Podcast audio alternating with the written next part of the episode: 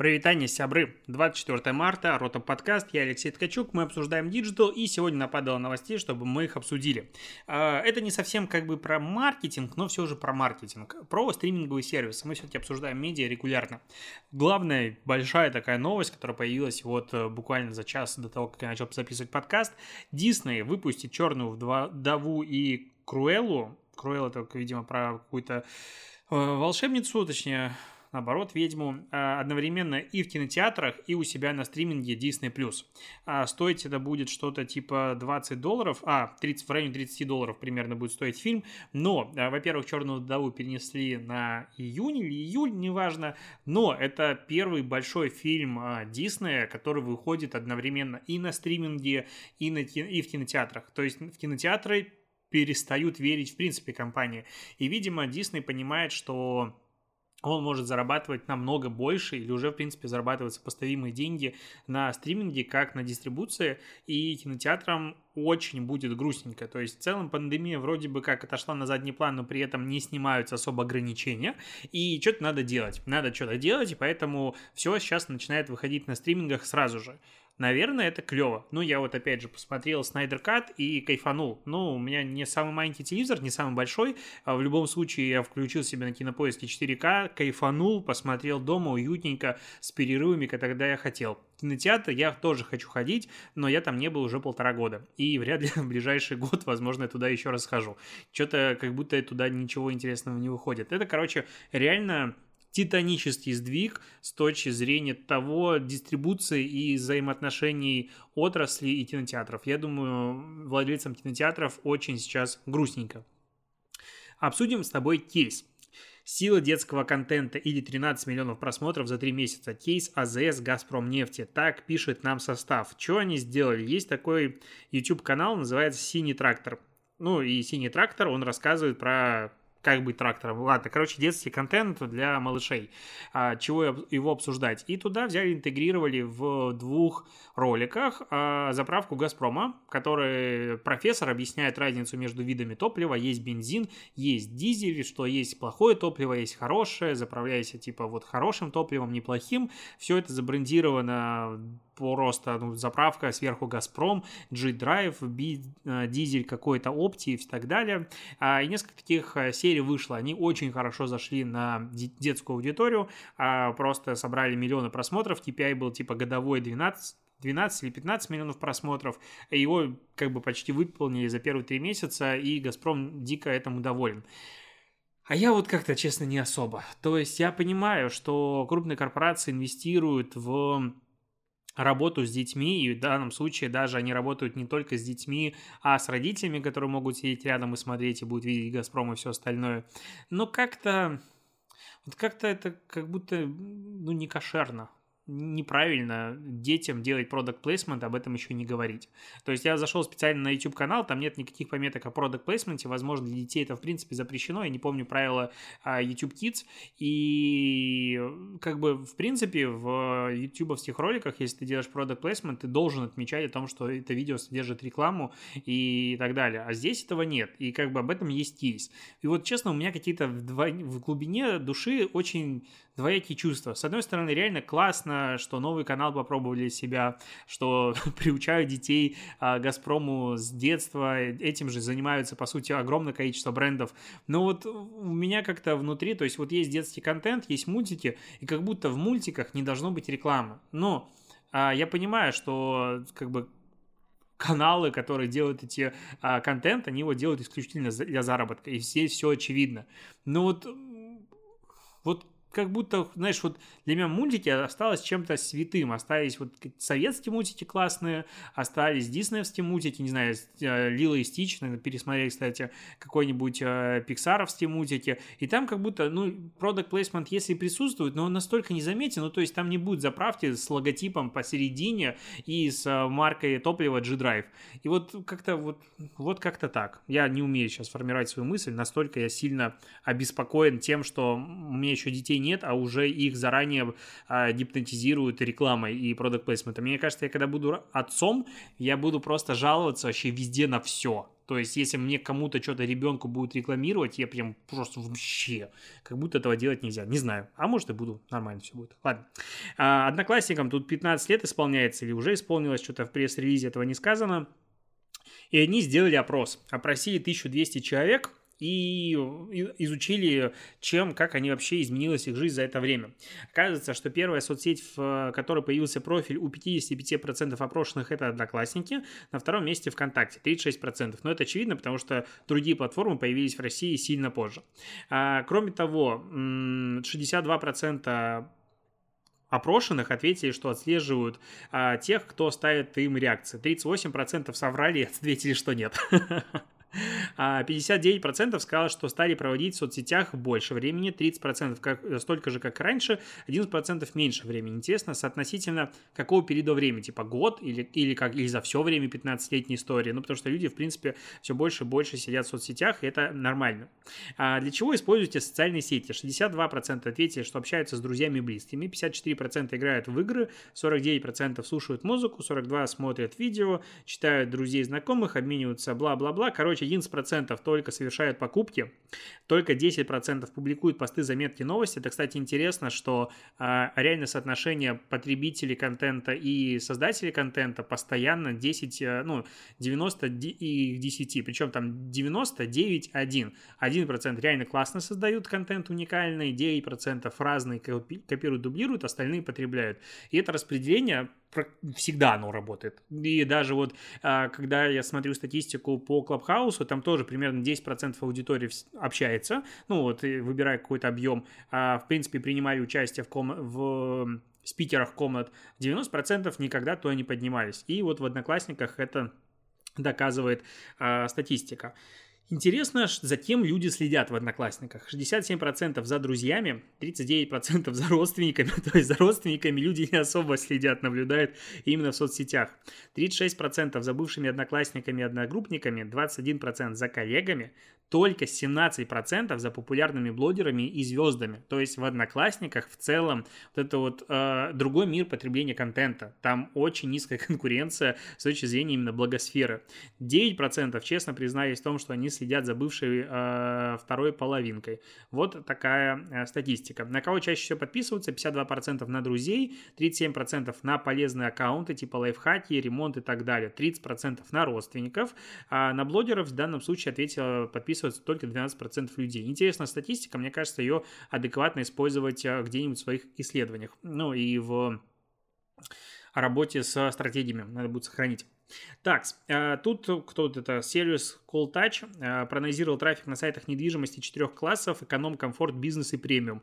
И собрал статистику, откуда приходят вообще лиды, как бы заявочки, куда приходят на недвижку.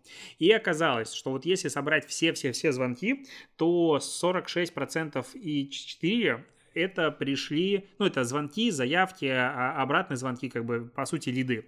46,4% это платный трафик, а мы поговорим, что это такое. 17,4% это классифайды, 15% органика условная, ну, то есть поиск, поисковики, 76% прямой трафик и только 7,1% социальные сети.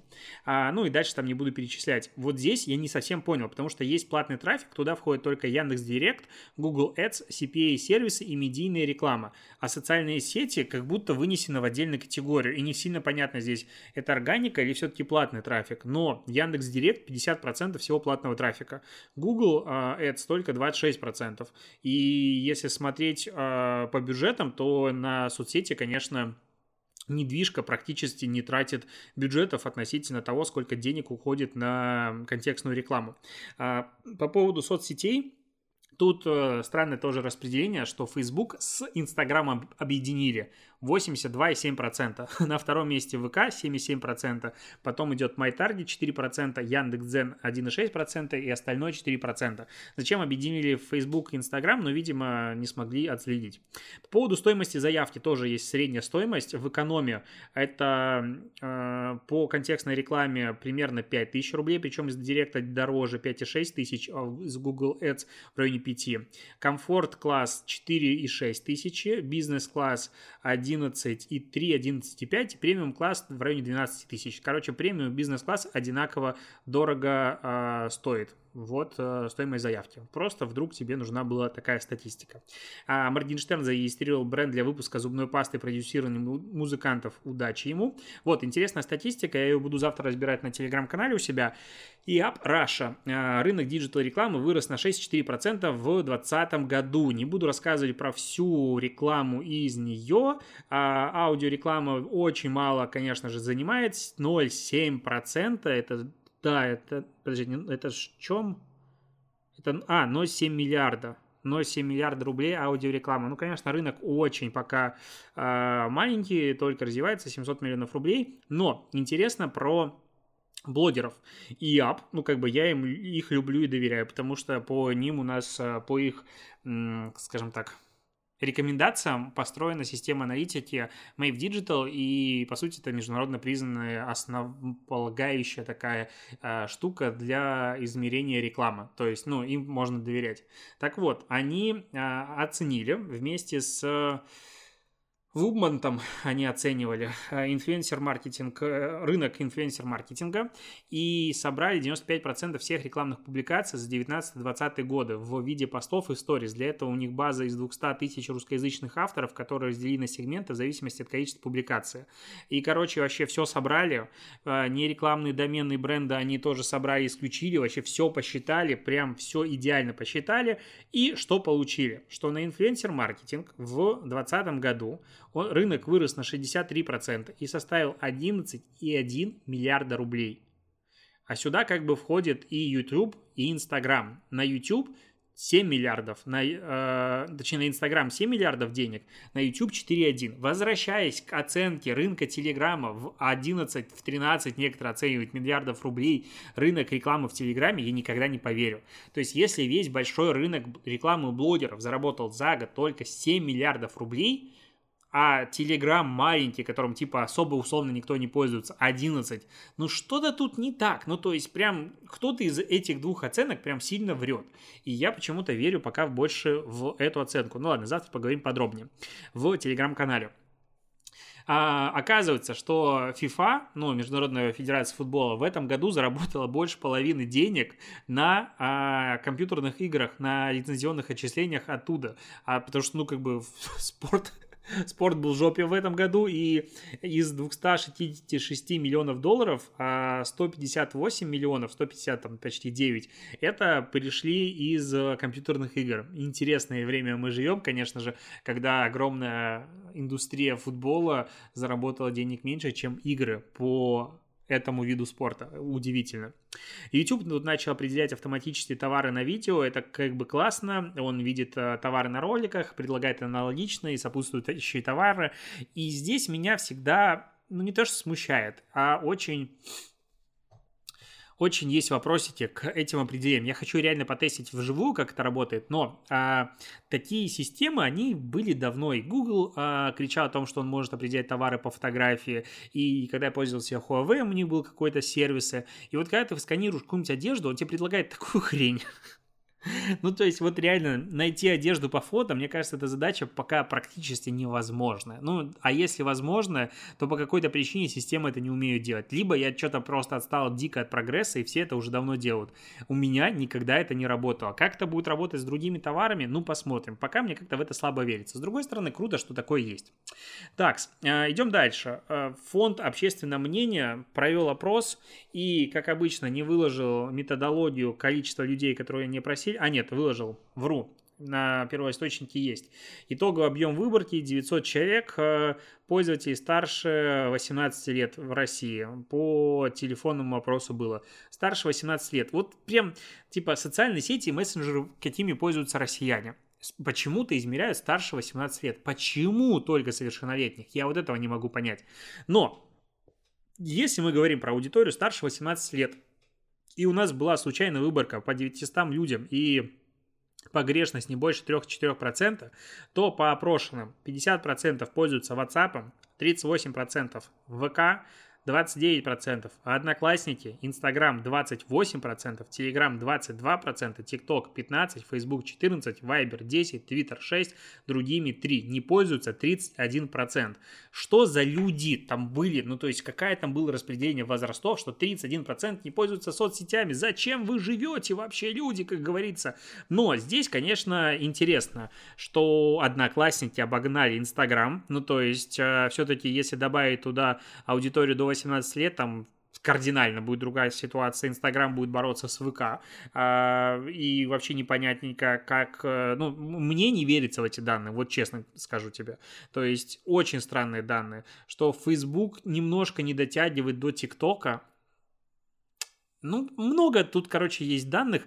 Вроде бы э, репрезентативные исследования, вроде бы там все хорошо. С другой стороны, из-за того, что он старше 18 лет, ломается мозг, все обычные представления, что-то что, что не то. Что-то в этом тут не то. Я бы не опирался на эту статистику, но то, что заголовки о том, что WhatsApp популярнее Телеграма в два раза в России, мы их будем ловить и будем ловить стабильно. А на основе этого исследования.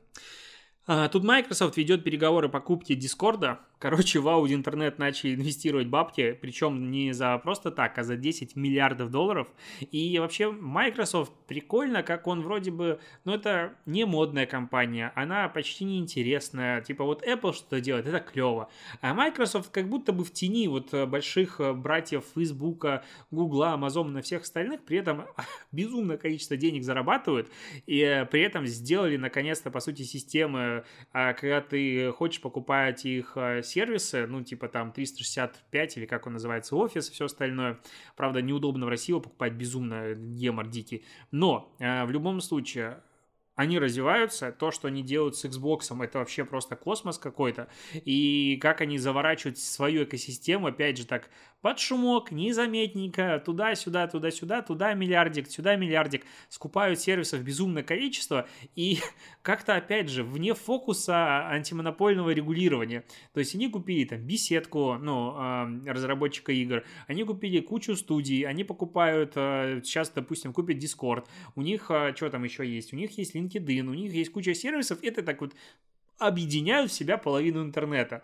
А, незаметно, дико интересно мне за этим следить, когда же им дадут по рукам, когда же а, Microsoft начнут рассматривать с точки зрения конкуренции, публично, по крайней мере, пространстве остальных. Хотя тут и так было недавно слушания антимонопольщиков, как раз-таки, на которых, а, я не помню по какому делу, но суть в том, что Google наезжал на Microsoft из-за их уязвимости а, серверной части, там произошла, я просто про это особо в подкасте не рассказываю, потому что, ну, типа, мы не про IT а, здесь в большей степени, а, из-за которой пострадает, типа, там, тысячи вообще серверов, особенно мелких, а Microsoft наезжает на Google из-за того, что они хотят рекламную отрасль под себя замять, потому что а, по факту, опять же, же, Google занимает там половину рекламного рынка digital а, рекламы, точнее, в Америке, и в целом по миру он себя чувствует очень хорошо. А то, что он отменяет кутис, конечно, да, грустненько. С другой стороны, он, а, имея огромное количество данных у себя, потому что это самые популярные сайты в интернете, а, он по-прежнему будет продавать рекламу достаточно качественно. Остальные как бы нет. Ну, потому что контекстная реклама, она в моменте тебе подстраивается, и кутисы тут, э, по сути, и не сильно нужны. Она будет так, такой же эффективной, в отличие от э, КМС, допустим, возможно, или какой-то медийки а, классической, которая может там какие-то интересы твои учитывать. Поэтому на Google за это наезжают, но ладно, это просто просто отдельное наблюдение. И последняя новость по поводу, будут ли вообще блокировать Twitter или нет, потому что Роскомнадзор сегодня пожаловался, что Twitter как бы начал удалять материалы, которые вот мы их попросили удалить, мягенько намекнули, но только после вот наездов, но удалил пока только треть а, запрещенных материалов и делает это слишком медленно. Давайте, ребята, вы ускоритесь. И вот мне интересно, когда Twitter реально поудаляет, допустим, все, и Роскомнадзор как бы успокоится, останется МБХ Медиа и вот там пару профилей как раз-таки политических. Если Twitter их не удалит, а мне кажется, кажется, что Твиттер их не удалит, иначе они потеряют репутацию типа на международной арене, я представляю себе заголовки. Что будет делать Роскомнадзор? Реально заблокирует Твиттер? Хотя по опросу ВЦИОМа, а, сколько там Твиттером пользуются? 6% опрошенных старше 18 лет. Не такая большая аудитория, чтобы они вышли прямо на улицу и подняли на вилы Роскомнадзор. А, ладно, на этом буду заканчивать коротенький подкаст. Спасибо, что дослушиваешь. Услышимся с тобой завтра. Я тут сижу в мерче авиасейлса, который мне прислали, кстати, на Новый год, потому что я диджитал-блогер, и чё бы не носить а, мерч. Я люблю мерч. А, точно все, покеда.